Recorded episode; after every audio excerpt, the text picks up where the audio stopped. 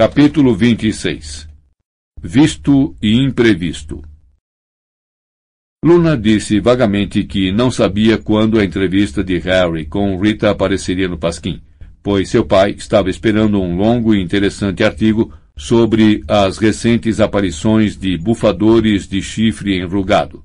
E, naturalmente, seria uma história muito importante.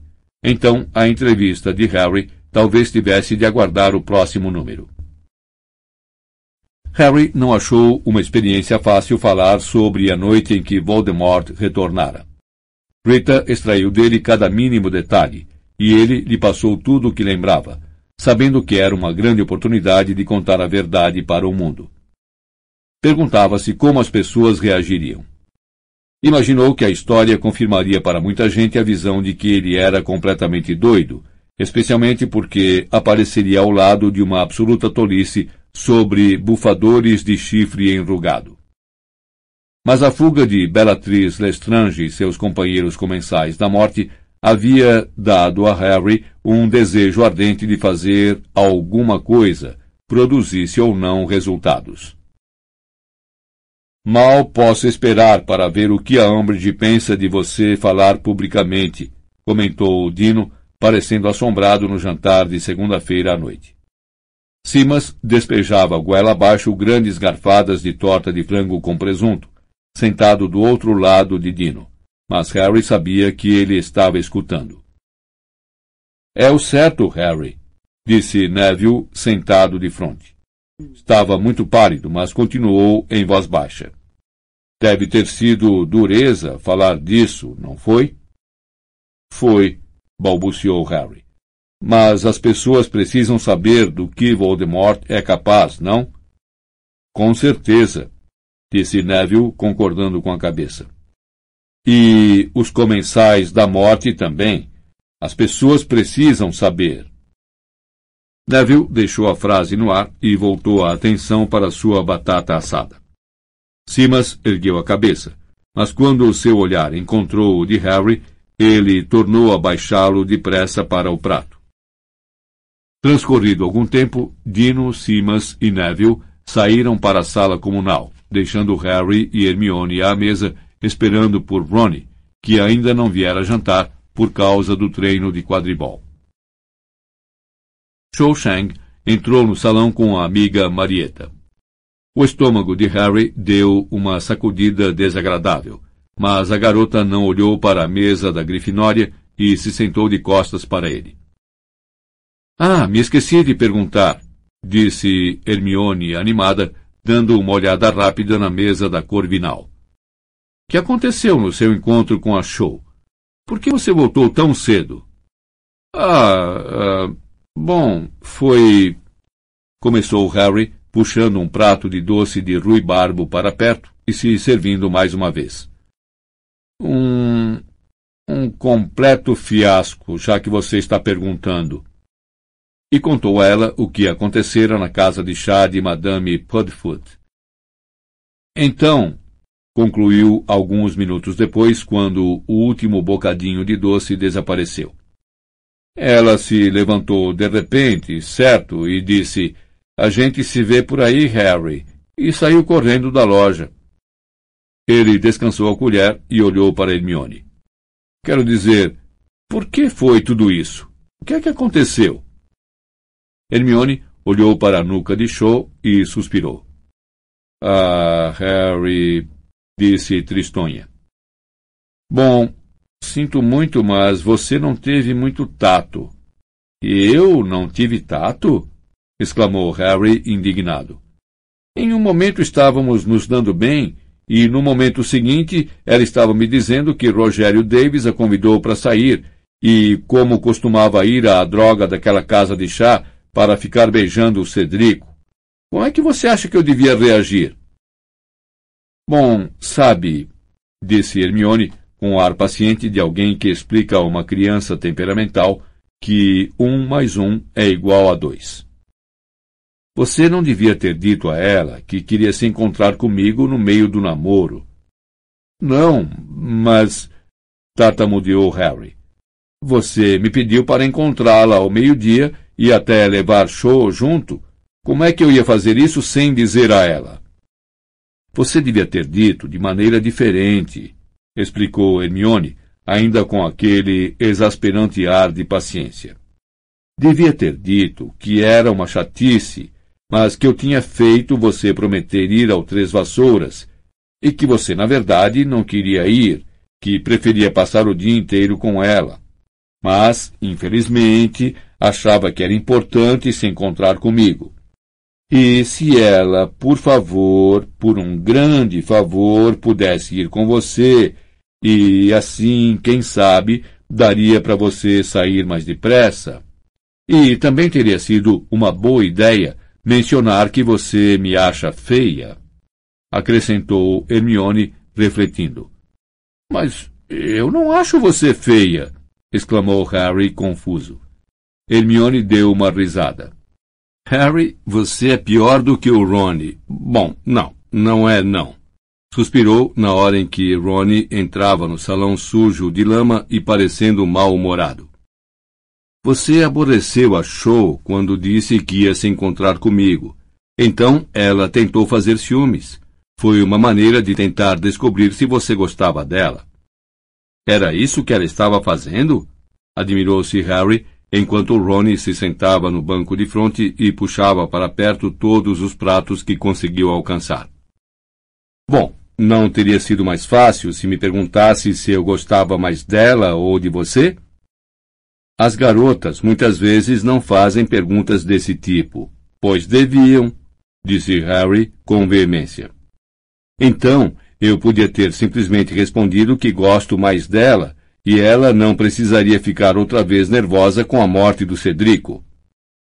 Eu não estou dizendo que Cho foi sensata, disse Hermione quando Gina se reuniu a eles, tão enlameada quanto Ronnie e igualmente chateada. Estou só tentando mostrar como ela estava se sentindo naquele momento. Você devia escrever um livro, sugeriu Ronnie a Hermione enquanto cortava as batatas em seu prato traduzindo as maluquices que as garotas fazem para os garotos poderem entendê-las.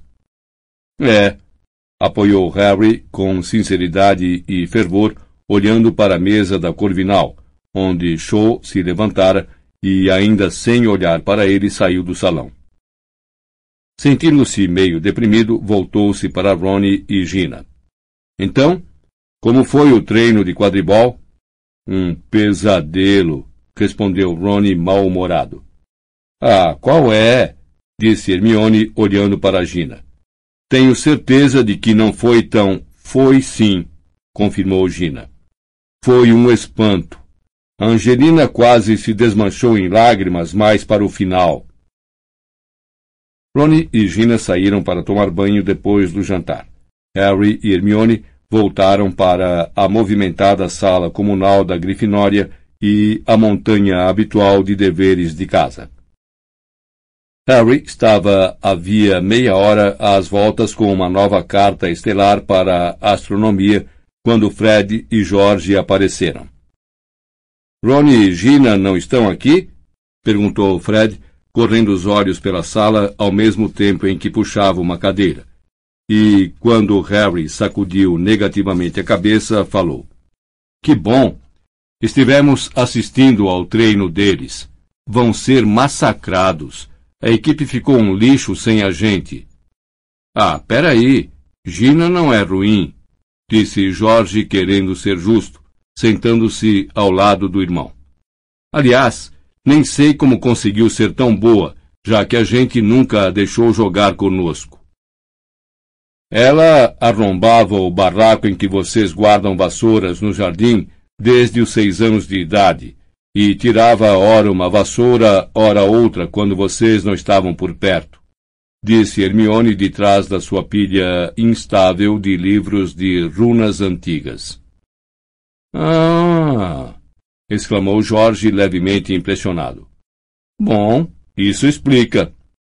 Ronnie já defendeu algum gol? perguntou Hermione, espiando por cima de hieróglifos e logogramas mágicos. Bom, ele é capaz de defender quando acha que não tem ninguém observando, disse Fred, olhando para o teto. Então, no sábado, só o que a gente precisa fazer é pedir aos espectadores para virarem as costas e baterem um papo todas as vezes que a Goles for arremessada para o lado dele. Ele tornou a se levantar inquieto e foi até a janela espiar os terrenos escuros da escola. Sabe, o quadribol era quase a única coisa que fazia este lugar valer a pena. Hermione lançou-lhe um olhar sério. Seus exames estão chegando. Já lhe disse antes. Não estamos preocupados com os NIEMs, retorquiu Fred. Os kits mata-aula estão prontos para o lançamento. Descobrimos como nos livrar daqueles furúnculos. Basta umas gotas de essência de mortisco para resolver o problema. Foi o Lino quem nos sugeriu. Jorge deu um grande bocejo e olhou desconsolado para o céu nublado da noite. Nem sei se quero assistir a esse jogo. Se Zacarias Smith nos derrotar, terei de me matar. Ou, mais provavelmente, matar ele, disse Fred com firmeza. Esse é o problema do quadribol, disse Hermione distraidamente, mais uma vez debruçada sobre sua tradução das runas. Cria essa animosidade e tensão entre as casas. Ela ergueu a cabeça para procurar o exemplar do Silabário de Spellman e surpreendeu Fred, George e Harry, os três olhando-a com expressões nos rostos em que se mesclavam a aversão e a incredulidade. E é mesmo, exclamou ela com impaciência.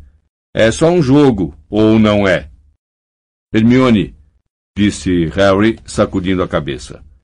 Você é boa em sentimentos e outras coisas, mas simplesmente não entende de quadribol. Talvez não, disse ela ameaçadora, voltando à tradução. Mas pelo menos a minha felicidade não depende da habilidade de Ronnie defender gols. E embora Harry preferisse ter de se atirar da torre de astronomia a admitir isso para a amiga, depois de assistir ao jogo no sábado seguinte, ele teria dado os galeões que lhe pedissem para não gostar de quadribol. A melhor coisa que se poderia dizer sobre a partida é que foi curta. Os espectadores da Grifinória só precisaram suportar 22 minutos de agonia. Era difícil dizer o que foi pior. Harry achou o páreo duro entre o 14º frango de Ronnie, Sloper acertar a boca de Angelina em vez do balaço, e Kirk gritar e cair para trás, quando Zacarias Smith passou veloz por ele carregando a goles. O milagre foi que a Grifinória só perdeu por dez pontos. Gina conseguiu capturar o pomo bem embaixo do nariz do apanhador da Lufa-Lufa, Summerby, de modo que o placar final foi 240 a 230. Boa captura, disse Harry a Gina já na sala comunal, onde a atmosfera lembrava a de um enterro particularmente desanimado. Tive sorte, disse encolhendo os ombros. Não era um pomo muito veloz, e o Summerby está gripado. Espirrou e fechou os olhos exatamente na hora errada. Em todo caso, quando você tiver voltado à equipe, Gina, eu fui proibido de jogar para sempre. Você foi proibido enquanto a Umbridge estiver na escola, corrigiu a garota. Faz diferença. De qualquer maneira, quando você tiver voltado, acho que vou me candidatar à artilheira. Angelina e Alicia vão sair no ano que vem, e eu prefiro marcar gols a apanhar o pomo. Harry olhou para Ronnie, que estava encolhido a um canto contemplando os próprios joelhos, uma garrafa de cerveja amanteigada na mão. Angelina continua a não querer que ele se demita, disse Gina como se lesse os pensamentos de Harry. Diz que sabe que ele tem jeito para a coisa. Harry gostava de Angelina pela fé que demonstrava ter em Ronnie, mas, ao mesmo tempo, achava que seria realmente mais caridoso permitir que ele saísse da equipe. Ronnie deixara o campo sob outro coro atroador de Weasley é nosso rei, cantado com o maior gosto pelos alunos da Sonserina, casa que agora era a favorita para a Copa de Quadribol. Fred e Jorge se aproximaram. Não tenho nem coragem de curtir com a cara dele, disse Fred olhando para o irmão encolhido. Veja bem, quando ele perdeu o décimo quarto e fez gestos desencontrados como se fosse um cachorrinho nadando. Bom, vou guardar para as festinhas, hein? Ronnie arrastou-se para a cama depois disso. Por respeito aos seus sentimentos, Harry aguardou um pouco antes de subir para o dormitório para que o amigo pudesse fingir que estava dormindo, se quisesse. Dito e feito. Quando finalmente entrou no quarto, Ronnie estava roncando um pouquinho alto demais para ser inteiramente plausível. Harry se deitou pensando no jogo. Fora imensamente frustrante assistir a ele da lateral do campo. Estava muito impressionado com o desempenho de Gina, mas sabia que se estivesse jogando, teria capturado o pomo antes. Tinha havido um momento em que a bolinha esvoaçara perto do tornozelo de Kirk. Se Gina não tivesse hesitado, poderia ter conquistado a vitória para a Grifinória. Umbridge assistia sentada alguns níveis abaixo de Harry e Hermione. Uma ou duas vezes virara-se para espiá-lo, sua boca larga de sapo distendida no que ele imaginara ser um sorriso de triunfo. Só de lembrar, sentia-se quente de raiva deitado ali no escuro. Depois de alguns minutos, porém, lembrou-se de que devia esvaziar a mente de toda a emoção antes de dormir, conforme Snape não parava de recomendar ao fim de cada aula de oclumência.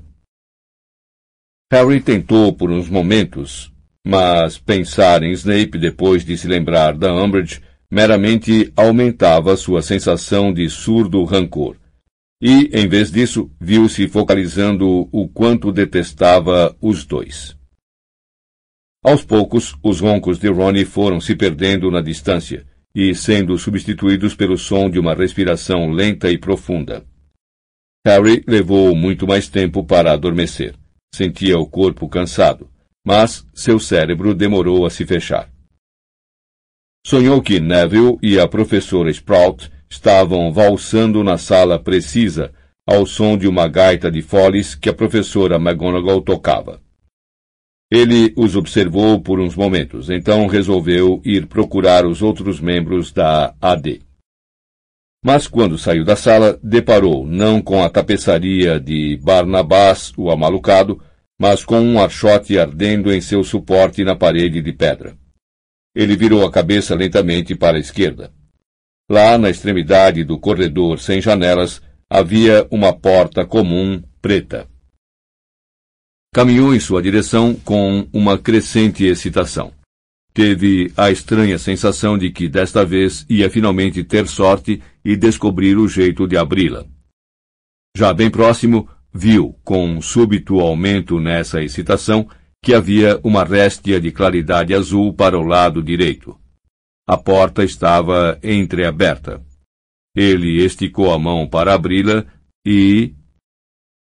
Ronnie soltou um ronco autêntico, forte e rascante e Harry acordou de repente com a mão direita estendida à sua frente no escuro, querendo abrir uma porta a centenas de quilômetros de distância.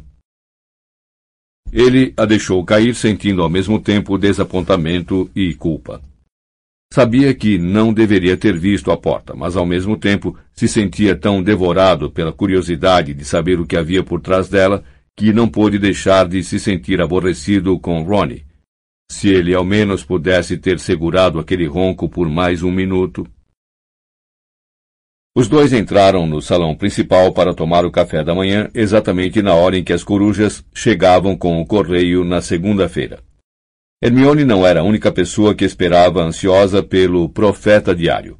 Quase todos ansiavam por ler mais notícias sobre os comensais da morte fugitivos, que, apesar de avistados várias vezes, ainda não tinham sido recapturados. Ela pagou à coruja o nuque da entrega e desdobrou o jornal depressa enquanto Harry se servia de suco de laranja. Como ele recebera apenas um bilhete o ano inteiro, teve certeza, quando a primeira coruja pousou com um baque à sua frente, de que era engano. Quem é que você está procurando? perguntou ele, puxando languidamente o seu suco debaixo do bico da ave e se curvando para verificar o nome e o endereço do destinatário. Harry Potter Salão Principal Escola de Hogwarts Enrugando a testa, ele fez menção de tirar a carta da coruja. Mas, antes que o fizesse, mais três, quatro, cinco corujas pousaram ao lado da primeira e procuraram uma posição, pisando na manteiga, derrubando o saleiro, tentando entregar a carta antes das outras. Que é que está acontecendo? indagou Rony espantado, quando a mesa da Grifinória inteira se inclinou para olhar, e outras sete corujas pousaram entre as primeiras, berrando, piando e batendo as asas. Harry! Disse Hermione, sem fôlego, enfiando as mãos naquele ajuntamento de penas e retirando uma coruja das torres que trazia um embrulho comprido e cilíndrico. Acho que sei o que significa isso. Abra este aqui primeiro. Harry abriu o embrulho pardo. Dele rolou um exemplar compactamente dobrado da edição de março do Pasquim.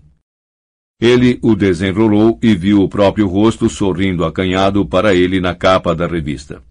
Enormes letras vermelhas atravessadas na foto anunciavam: Harry Potter enfim revela a verdade sobre aquele que não deve ser nomeado e a noite em que viu o seu retorno. Parece bom, não? comentou Luna, que vagara até a mesa da Grifinória e agora se apertava no banco entre Fred e Ronnie. Saiu ontem. Pedi ao papai para lhe mandar um exemplar de cortesia. Imagino que tudo isso. Ela acenou, abarcando as corujas que se empurravam sobre a mesa diante de Harry. Sejam cartas dos leitores. Foi o que pensei, disse Hermione ansiosa. Harry, você se importa se a gente. Sirvam-se, respondeu ele, parecendo um pouco confuso. Ron e Hermione começaram a abrir os envelopes. Esta é de um cara que acha que você pirou, disse Ronnie, correndo os olhos pela carta. Ah, bom, esta mulher aqui recomenda que você experimente uma série de feitiços de choque no St. Mungus, disse Hermione, parecendo desapontada e amassando uma segunda. Mas esta aqui parece ok, disse Harry lentamente lendo uma longa carta de uma bruxa em Paisley. Ei, ela diz que acredita em mim. Este aqui está dividido, disse Fred, que se juntara com entusiasmo à tarefa de abrir as cartas. Diz que você não passa a impressão de ser maluco, mas que ele realmente não acredita que você sabe quem tenha retornado. Então, agora não sabe o que pensar. Caracas, que desperdício de pergaminho! Tem um aqui que você convenceu, Harry, disse Hermione excitada. Tendo lido a sua versão da história, sou forçado a concluir que o profeta diário tem sido injusto com você, por menos que eu queira pensar que aquele que não deve ser nomeado retornou, sou forçado a aceitar que você está falando a verdade. Ah, é maravilhoso! Outra acha que você está só ladrando, disse Ronnie, atirando a carta que amassara por cima do ombro. Mas esta outra diz que você a converteu e ela agora acha que você é um verdadeiro herói e manda junto uma foto. Uau! O que é que está acontecendo aqui? perguntou uma voz falsamente meiga e infantil. Harry ergueu a cabeça com as mãos cheias de envelopes. A professora Umbridge estava em pé atrás de Fred e Luna, seus olhos de sapo esbugalhados esquadrinhando a confusão de corujas e cartas em cima da mesa diante de Harry. Às suas costas, ele viu muitos alunos observando-os com avidez. Por que recebeu todas essas cartas, Sr. Potter? perguntou ela lentamente. Isso agora é crime? exclamou Fred em voz alta. Receber cartas? Cuidado, Sr. Weasley. Ou será que terei de lhe dar uma detenção? disse Umbridge. Então, Sr. Potter? Harry hesitou, mas não via como poderia abafar o que fizera. Agora era apenas uma questão de tempo até um exemplar do Pasquim chegar à atenção de Umbridge. As pessoas estão me escrevendo porque dei uma entrevista sobre o que me aconteceu em junho passado. Por alguma razão, ele olhou para a mesa dos professores ao dizer isso. Harry tinha a estranhíssima impressão de que Dumbledore estivera observando-o um segundo antes, mas quando se virou, o diretor parecia absorto em conversa com o professor Flitwick. Uma entrevista?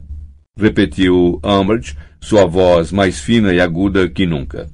Como assim? Uma repórter me fez perguntas e eu respondi, disse Harry. Aqui. E atirou à professora o exemplar do Pasquim. Ela o apanhou e arregalou os olhos para a capa. Seu rosto, cor de massa de pão, ficou malhado de violeta. Quando foi que você fez isso? perguntou ela, sua voz ligeiramente trêmula. No último fim de semana em Hogsmeade. Ela o encarou incandescente de fúria, a revista tremendo em seus dedos curtos e grossos. Não haverá mais passeios a Hogsmeade para o senhor, Sr. Potter? sussurrou ela. Como se atreveu? Como pôde? Ela tomou fôlego. Tenho tentado repetidamente ensinar a você a não contar mentiras. A mensagem, pelo visto, ainda não entrou em sua cabeça. Cinquenta pontos a menos para a Grifinória e mais uma semana de detenções. Ela se afastou, apertando o exemplar do Pasquim contra o peito seguida pelos olhares de muitos alunos. No meio da manhã, enormes avisos haviam sido afixados por toda a escola, não apenas nos quadros das casas, mas nos corredores e salas de aula também. Por ordem da alta inquisidora de Hogwarts, o estudante que for encontrado de posse da revista O Pasquim será expulso. A ordem acima está de acordo com o Decreto Educacional número 27. Assinado Dolores Joana Umbridge, Alta Inquisidora.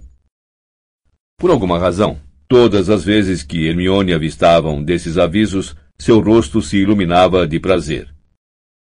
Com que é exatamente que você está tão satisfeita? perguntou-lhe Harry. Ah, Harry, você não está vendo? Sussurrou Hermione. Se ela quisesse fazer uma única coisa para garantir que todo aluno da escola lesse a sua entrevista, era exatamente proibir sua leitura. E parece que Hermione tinha toda a razão.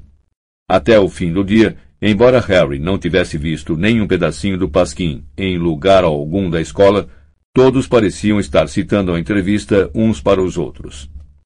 Harry os ouviu cochichando nas filas às portas das salas de aulas, discutindo-a no almoço e no fundo das salas. E Hermione chegou a contar que as meninas que estavam usando os boxes nos banheiros falavam nisso quando ela passou por lá antes da aula de runas antigas. Então elas me viram e obviamente sabem que sei. Então me bombardearam com perguntas, contou Hermione a Harry com os olhos brilhando. E Harry, acho que elas acreditam em você. Realmente, acho que enfim você as convenceu. Entre mentes, a professora Umbridge rondava a escola, parando alunos a esmo e mandando-os mostrar os livros e os bolsos. Harry sabia que a professora procurava exemplares do Pasquim, mas os estudantes estavam muito à frente dela. As páginas que continham a entrevista de Harry tinham sido reformatadas por meio de feitiços para parecer cópias de livros-texto, se mais alguém as lesse, ou apagadas por magia até que seus donos quisessem tornar a lê-las. Logo pareceu que todo mundo na escola vira a entrevista. Os professores, obviamente, tinham sido proibidos de mencionar a entrevista pelo Decreto Educacional número 26, mas, assim mesmo, encontraram maneiras de expressar suas opiniões. A professora Sprout concedeu à Grifinória 20 pontos quando Harry lhe passou o regador de água. Um sorridente professor Flitwick deu a Harry uma caixa de ratinhos de açúcar que guinchavam ao fim da aula de feitiços, fazendo psiu e se afastando depressa. E a professora Trelawney irrompeu em soluços nervosos durante a aula de adivinhação e anunciou à turma surpresa e a uma Umbridge extremamente desaprovadora que Harry não ia morrer cedo, viveria até uma velhice madura, seria ministro da magia e teria doze filhos. Mas o que deixou Harry mais feliz foi Cho alcançá-lo quando ia correndo para a aula de transfiguração no dia seguinte. Antes que ele entendesse o que estava acontecendo, suas mãos se uniram e ela sussurrou em seu ouvido. Lamento muito, muito mesmo. Aquela entrevista foi tão corajosa. Me fez chorar. Ele ficou triste ao saber que a entrevista a fizera derramar outras tantas lágrimas, mas muito alegre por voltarem a se falar, e ainda mais satisfeito quando Show lhe deu um beijinho no rosto e se afastou correndo. E o inacreditável. Assim que chegou à porta da sala de transfiguração, aconteceu outra coisa igualmente boa. Simas saiu da fila para lhe falar. Eu só queria dizer, murmurou, fixando com os olhos apertados o joelho esquerdo de Harry, que acredito em você, e mandei um exemplar da revista para minha mãe. E se ainda fosse preciso mais alguma coisa para completar sua felicidade, vieram as reações de Malfoy, Crabbe e Goyle. Harry os viu de cabeças juntas na biblioteca mais para o fim da tarde. Estavam em companhia de um garoto franzino que Hermione murmurou se chamar Teodoro Nott. Os quatro se viraram para olhar Harry, que procurava nas prateleiras um livro sobre sumiço parcial. Goyle estalou as juntas dos dedos ameaçadoramente, e Malfoy cochichou alguma coisa sem dúvida ruim para Crabbe. Harry sabia muito bem por que estavam agindo assim. Ele citara os pais deles como comensais da morte. E o melhor, sussurrou Hermione alegremente quando saíram da biblioteca, é que eles não podem contradizer você, porque não podem admitir que leram o artigo. E, para coroar, Luna lhe disse ao jantar que nunca uma tiragem do Pasquim se esgotara tão rápido. Papai vai fazer uma segunda tiragem, contou ela a Harry com os olhos arregalados de excitação. Ele nem consegue acreditar. Diz que as pessoas parecem ainda mais interessadas na entrevista do que nos bufadores de chifre enrugado. Harry foi herói na sala comunal da Grifinória àquela noite.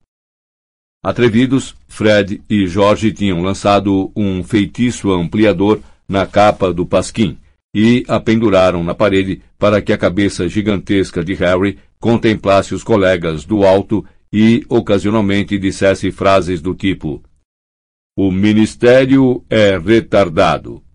E Coma bosta, Umbridge, em voz ressonante. Hermione não achou isso muito divertido. Disse que interferia com sua concentração e acabou indo se deitar cedo, irritada. Harry teve de admitir que o cartaz perdeu a graça uma ou duas horas depois, principalmente quando o feitiço da fala começou a se desgastar e se ouviam apenas palavras desconexas como bosta e Umbridge, a intervalos sempre mais frequentes, em um tom progressivamente mais alto.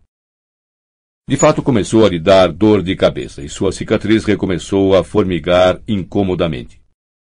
Para os gemidos de desapontamento dos muitos colegas que estavam sentados ao seu redor lhe pedindo que recontasse a entrevista pela milésima vez, ele também anunciou que precisava dormir cedo.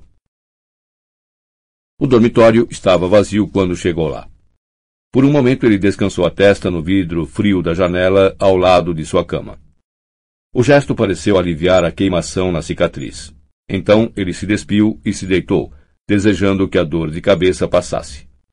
Sentia-se também um pouco enjoado. Virou-se de lado, fechou os olhos e adormeceu quase instantaneamente. Estava parado em uma sala escura com cortinas, iluminada por um único candelabro. Suas mãos apertavam o encosto de uma poltrona à frente. Eram mãos de dedos finos e brancos, como se não vissem sol havia anos, e lembravam aranhas grandes e descoradas contra o veludo escuro da poltrona. Mais além, em um círculo de luz projetado no chão pelo candelabro, achava-se ajoelhado um homem de vestes negras. Fui mal aconselhado, pelo que parece, disse Harry num tom de voz agudo e frio que vibrava de raiva. Senhor, peço o seu perdão, disse rouco o homem ajoelhado no chão. A parte de trás de sua cabeça refulgia à luz das velas. Ele parecia tremer. Não estou culpando você, Rookwood, disse Harry naquela voz fria e cruel. Largou então a poltrona e contornou-a, aproximando-se do homem encolhido no chão, e parou diretamente sobre ele, ainda na sombra, olhando de uma altura muito maior do que a normal. Você tem certeza de suas informações, Rookwood? perguntou Harry. Tenho sim, milord. Afinal, afinal, eu costumava trabalhar no departamento. Avery me disse que Bode poderia retirá-la. Bode jamais poderia ter feito isso, milord. Bode sabia que não poderia. Sem dúvida foi essa a razão por que lutou tanto contra a maldição Impérios lançada por Malfoy. Levante-se, Rookwood, sussurrou Harry. O homem ajoelhado quase tropeçou na pressa de obedecer. Seu rosto era bexiguento.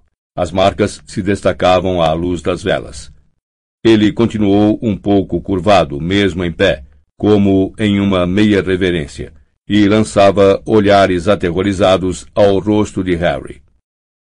Você fez bem em me informar, disse Harry. Muito bem. Pelo visto, desperdicei meses em planos infrutíferos. Mas não importa. Recomeçaremos a partir de agora. Você tem a gratidão de Lord Voldemort, Rookwood. Milord. Sim, milord. exclamou Rookwood, sua voz rouca de alívio. Precisarei de sua ajuda. Precisarei de todas as informações que puder me dar. Naturalmente, milord, naturalmente, o que precisar. Muito bem. Pode se retirar. Mande Avery falar comigo.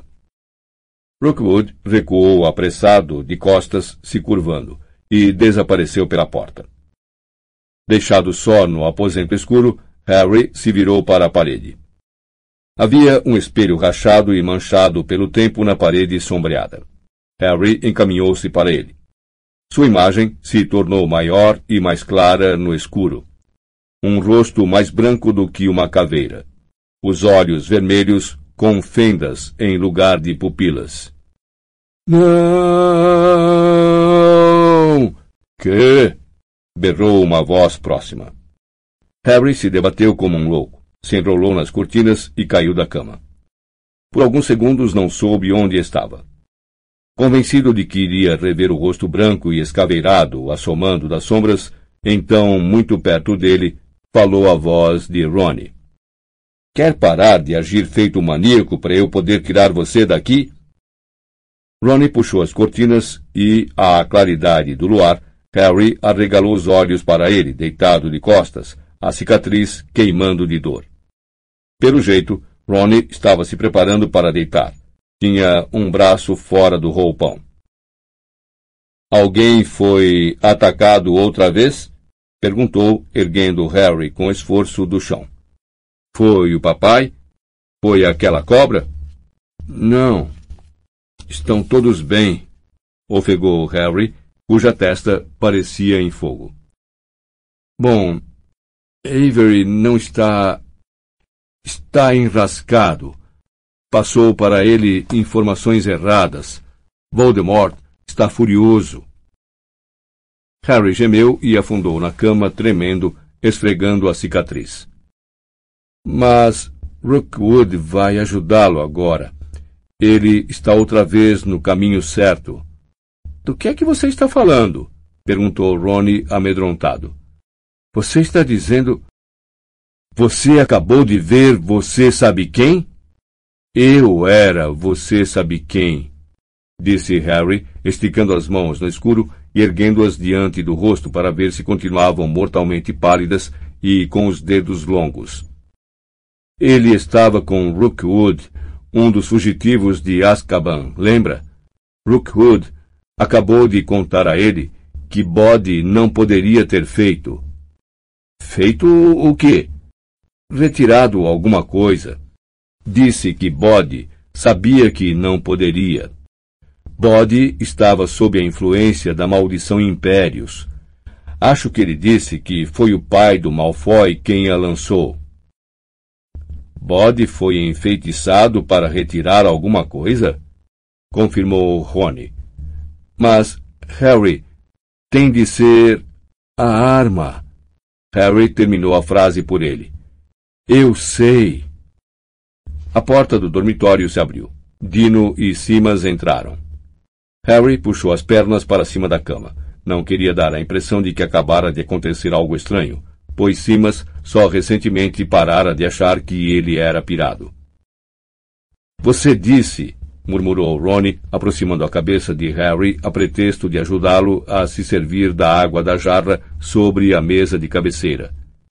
Que era o você sabe quem? Disse, confirmou Harry baixinho. Ronnie tomou um gole de água exagerado e desnecessário. Harry viu a água escorrer do queixo para o peito do amigo. Harry, disse ele, enquanto Dino e Simas andavam pelo quarto fazendo barulho, tirando os roupões e conversando.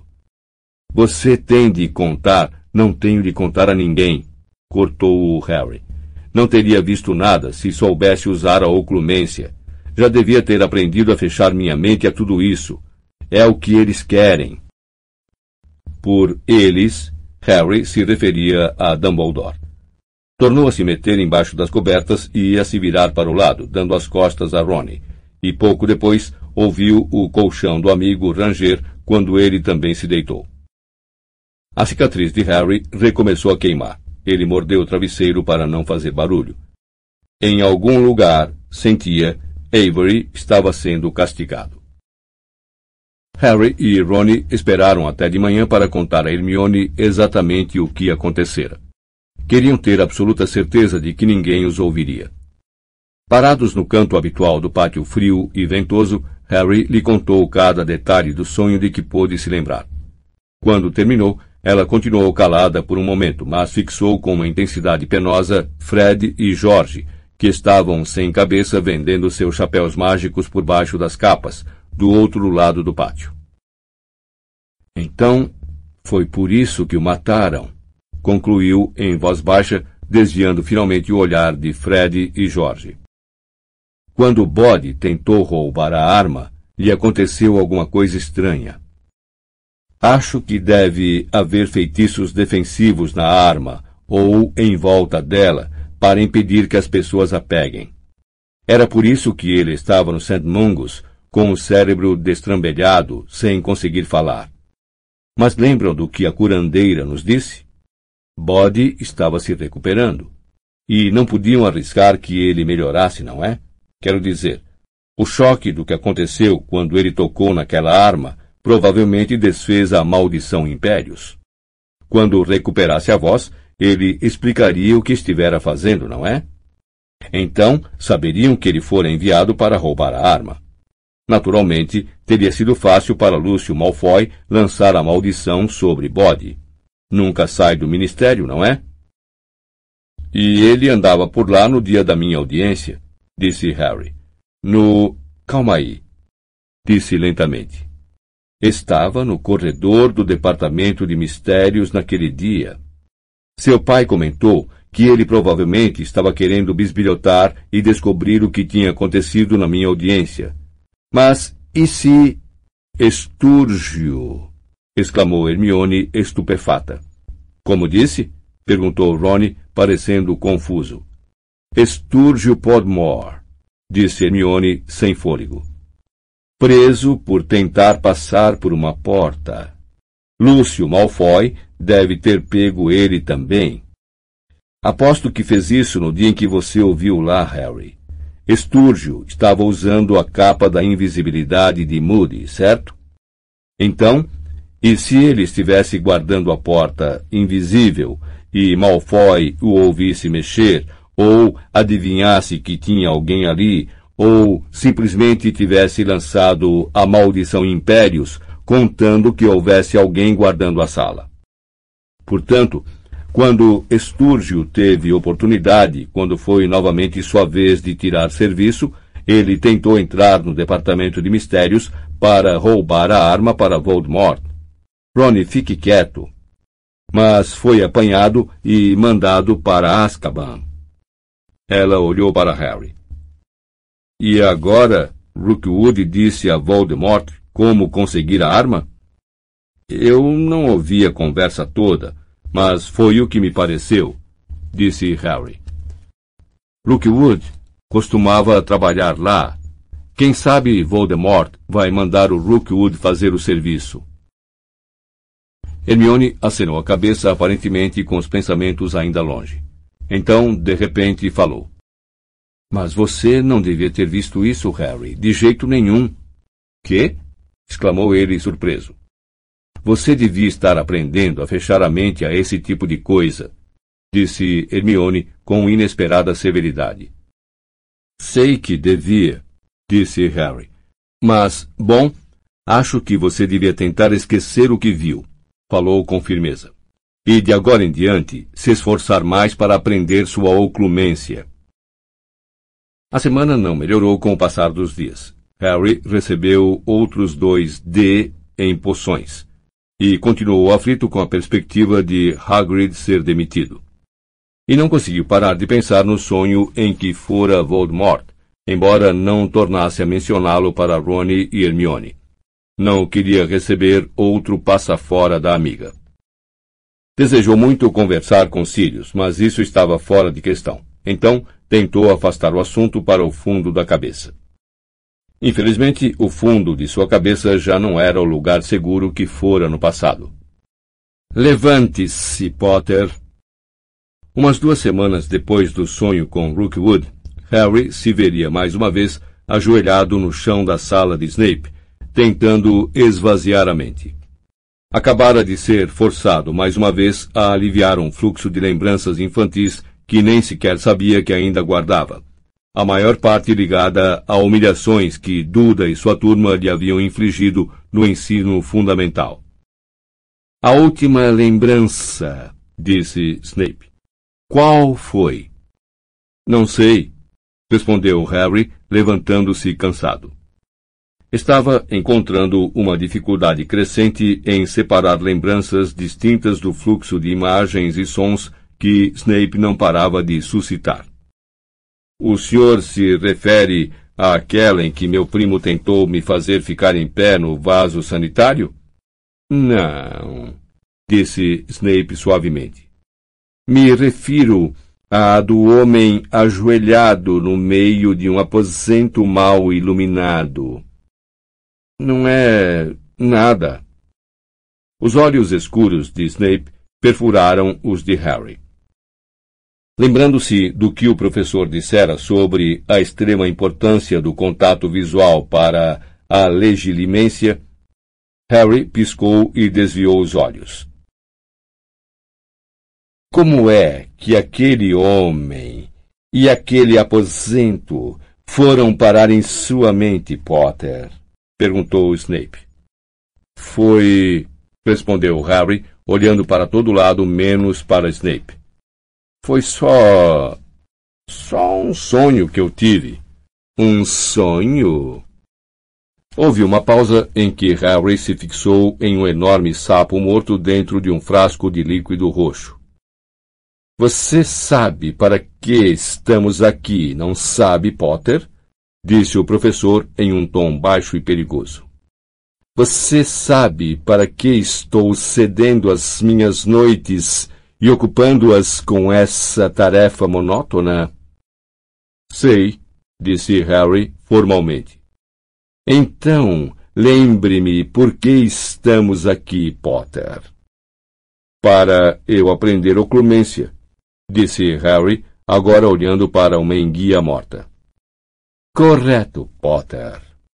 E por mais obtuso que você seja, Harry olhou para Snape, odiando-o.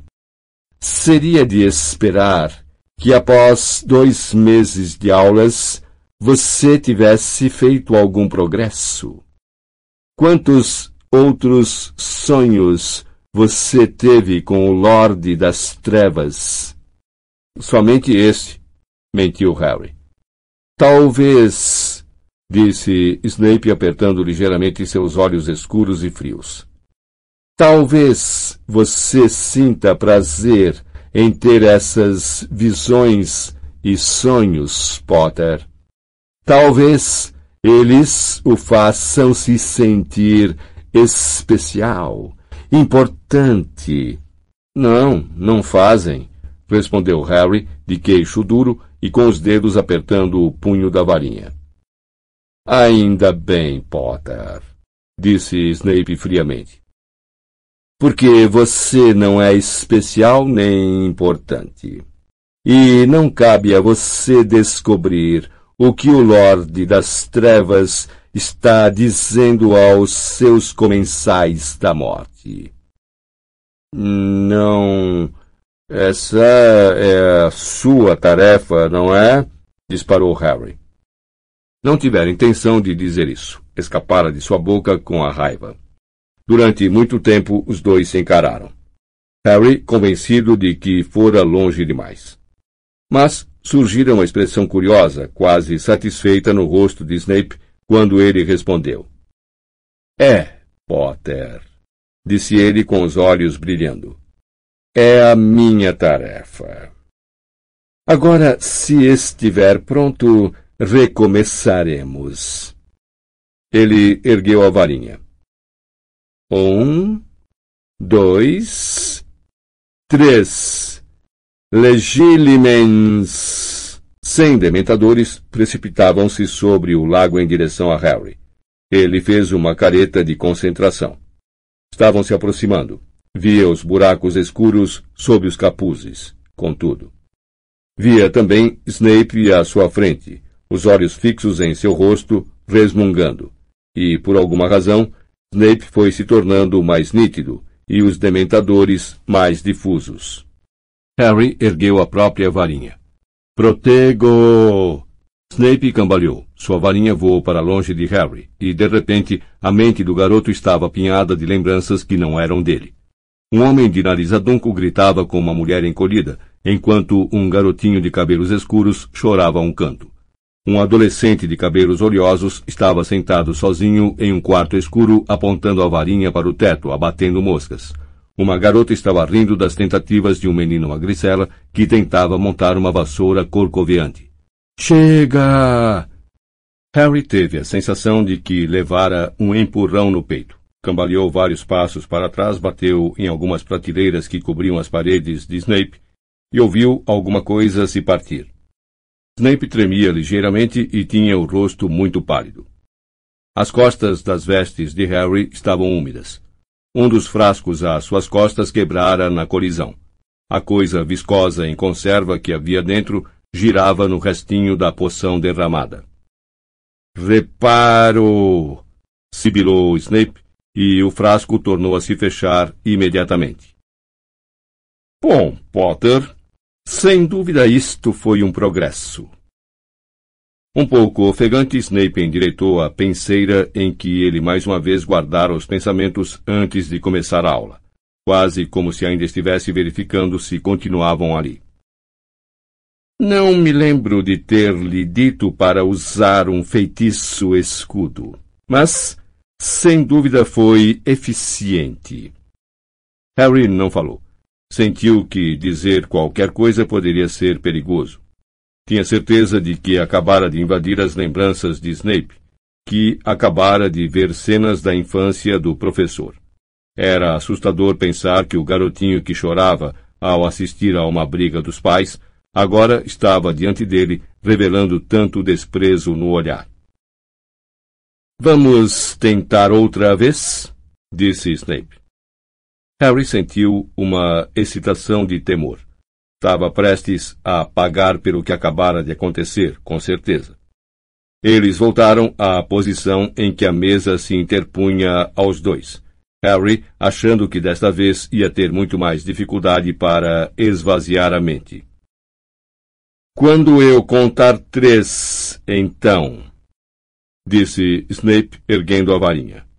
Um, dois. Harry não tinha tido tempo de se dominar e tentar esvaziar a mente, e Snape já gritava. Legilimens!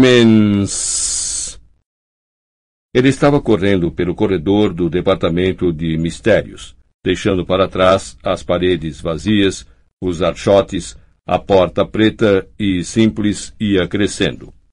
Estava correndo tão depressa que ia colidir com a porta. Estava a um metro dela e mais uma vez via a réstia de luz azulada. A porta se abrira. Ele a atravessou finalmente e entrou em uma sala circular de piso e paredes pretas, iluminada por velas de chamas azuis. E havia outras portas a toda a volta. Ele precisava prosseguir. Mas que porta deveria escolher? Potter! Harry abriu os olhos. Estava caído de costas outra vez, sem lembrança de ter chegado à sala. Ofegava como se tivesse corrido toda a extensão do corredor do Departamento de Mistérios, realmente varado a porta preta e encontrado a sala circular. Explique-se! disse Snape, que estava em pé ao lado dele, parecendo furioso. Não sei o que aconteceu, disse Harry com sinceridade, levantando-se. Havia um galo na parte de trás de sua cabeça no ponto em que batera no chão e ele se sentia febril. Nunca vi isso antes. Quero dizer, eu lhe disse, sonhei com a porta, mas nunca esteve aberta antes. Você não está se esforçando bastante. Por alguma razão, Snape estava ainda mais furioso do que há dois minutos, quando Harry vira suas lembranças. Você é preguiçoso e desleixado, Potter. É de admirar que o Lorde das Trevas. Será que o senhor pode me dizer uma coisa? Disse, disparando mais uma vez. Por que chama Voldemort de Lorde das Trevas? Até hoje só ouvi comensais da morte o chamarem assim. Snape abriu a boca em um esgar. Uma mulher gritou em algum lugar fora da sala. O professor virou a cabeça abruptamente para o alto e ficou observando o teto. Que de... resmungou. Harry ouviu uma agitação abafada no saguão de entrada. Snape olhou para os lados, franzindo a testa. Você viu alguma coisa anormal quando veio, Potter? Harry sacudiu a cabeça negativamente. Em algum lugar acima, a mulher tornou a gritar. Snape se dirigiu a passos largos para a porta, a varinha em riste, e desapareceu de vista. Harry hesitou um momento e então seguiu-o. Os gritos vinham, de fato, do saguão de entrada. Tornaram-se mais fortes à medida que Harry corria em direção aos degraus de pedra das masmorras. Quando chegou ao alto, encontrou o saguão cheio. Os alunos tinham acorrido em massa do salão principal, onde o jantar ainda estava sendo servido, para ver o que estava acontecendo. Outros lotavam a escadaria de mármore.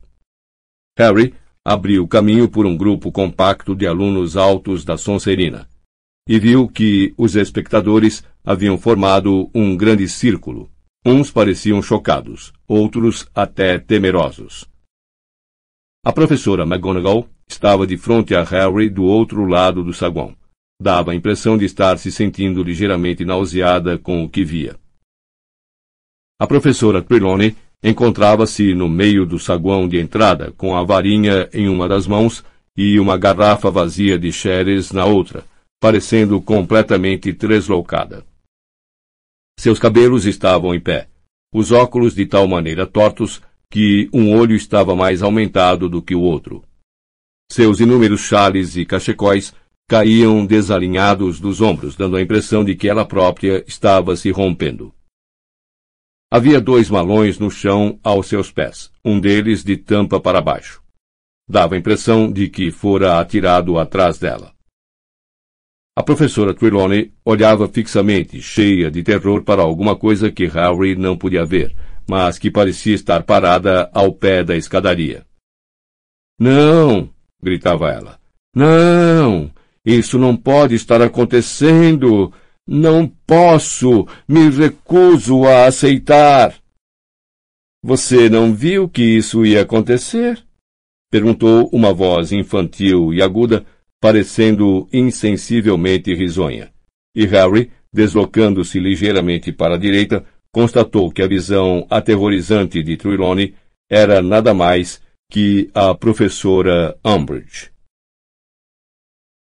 Incapaz como você é de prever até o tempo que vai fazer amanhã, certamente deve ter percebido que o seu lamentável desempenho durante as minhas inspeções e a ausência de melhoria tornaria inevitável a sua demissão? Você não pode! berrou a professora Trelawney, as lágrimas escorrendo pelo rosto por baixo das lentes enormes. Você não pode me demitir! Estou aqui há dezesseis anos. Hogwarts é a minha casa. Era sua casa disse a professora Umbridge, e Harry sentiu revolta de ver o prazer que distendia a cara de sapo da Umbridge enquanto apreciava a Trelawney afundar, soluçando descontrolada, sobre um dos malões. Até uma hora atrás, quando o ministro da magia contraassinou a ordem para sua demissão. Agora tenha a bondade de se retirar do saguão. Você está nos constrangendo.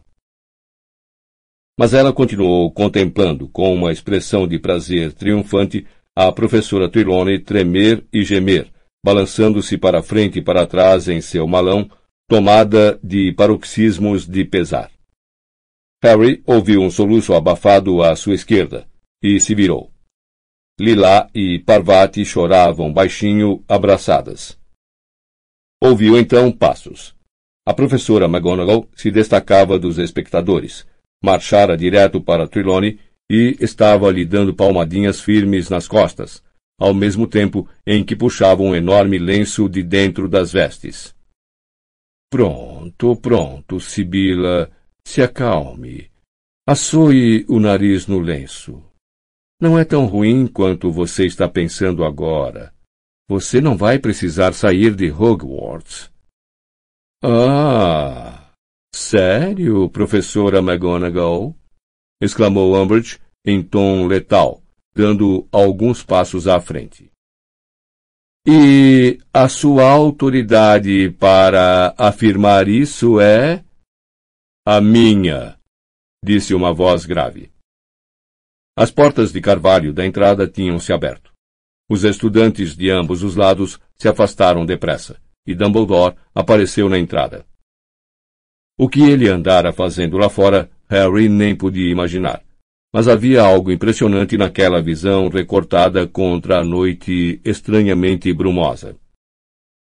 Deixando as portas escancaradas, ele atravessou o círculo de espectadores em direção à trêmula professora Trelawney, sentada no malão com o rosto manchado de lágrimas, e à professora McGonagall ao seu lado. Sua, professor Dumbledore? Disse Umbridge com uma risadinha particularmente desagradável. Receio que o senhor não esteja entendendo a situação. Tenho aqui. Ela puxou um pergaminho de dentro das vestes. Uma ordem de demissão assinada por mim e pelo ministro da Magia. De acordo com o Decreto Educacional número 23, A alta inquisidora de Hogwarts tem o poder de inspecionar, colocar sob observação e demitir qualquer professor que ela, isto é, eu, ache que não está desempenhando suas funções conforme exige o Ministério da Magia. Eu decidi que a professora Trelawney está abaixo do padrão esperado. Eu a demiti.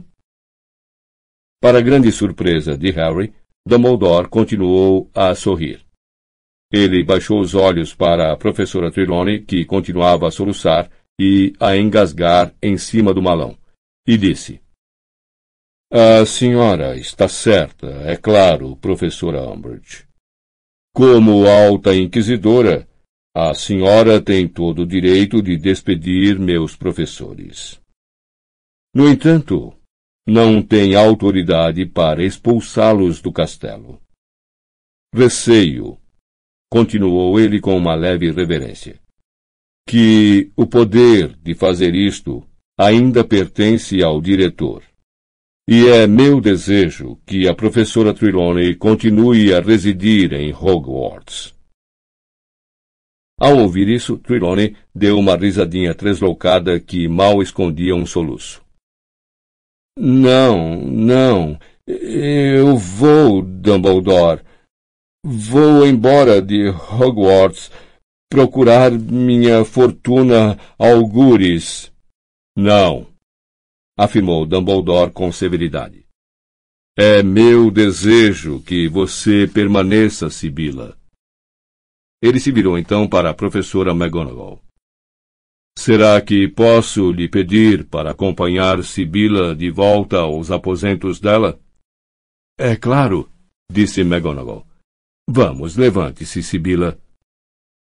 A professora Sprout saiu correndo da aglomeração e segurou o outro braço de Trelawney. Juntas, elas passaram por Umbridge e subiram a escadaria de mármore.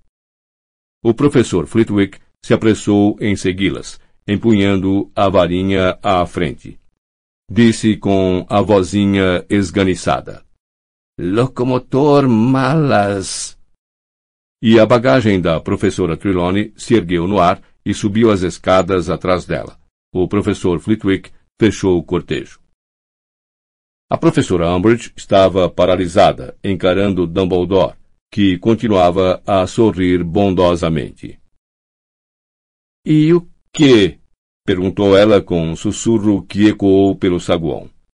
Você vai fazer com Sibila quando eu nomear uma nova professora de adivinhação e precisar dos aposentos dela. Ah, isso não será problema, disse Dumbledore em tom agradável. Sabe, já encontrei um novo professor de adivinhação e ele prefere ficar no andar térreo. Você encontrou? exclamou Umbridge estridentemente. Você encontrou? Permita-me lembrar-lhe, Dumbledore, que, de acordo com o decreto educacional número 22, o ministro tem o direito de indicar um candidato adequado, se e apenas se o diretor não puder encontrar um, citou Dumbledore. Tenho o prazer de lhe informar que desta vez eu o encontrei. Posso apresentá-lo a você? E se virou para as portas abertas, pelas quais agora entrava a névoa noturna. Harry ouviu o ruído de cascos. Correu um murmúrio de espanto pelo saguão e os que estavam mais próximos das portas rapidamente recuaram mais, alguns tropeçando na pressa de abrir caminho para o recém-chegado. Em meio à névoa, surgiu um rosto que Harry já vira em uma noite escura e tempestuosa na Floresta Proibida. Cabelos louro-prateados e surpreendentes olhos azuis. A cabeça e o tronco de um homem se completavam com o corpo de um cavalo baio. Este é Firenze, disse Dumbledore, feliz, a uma assombrada Umbridge. Creio que você o aprovará. Fim do CD 26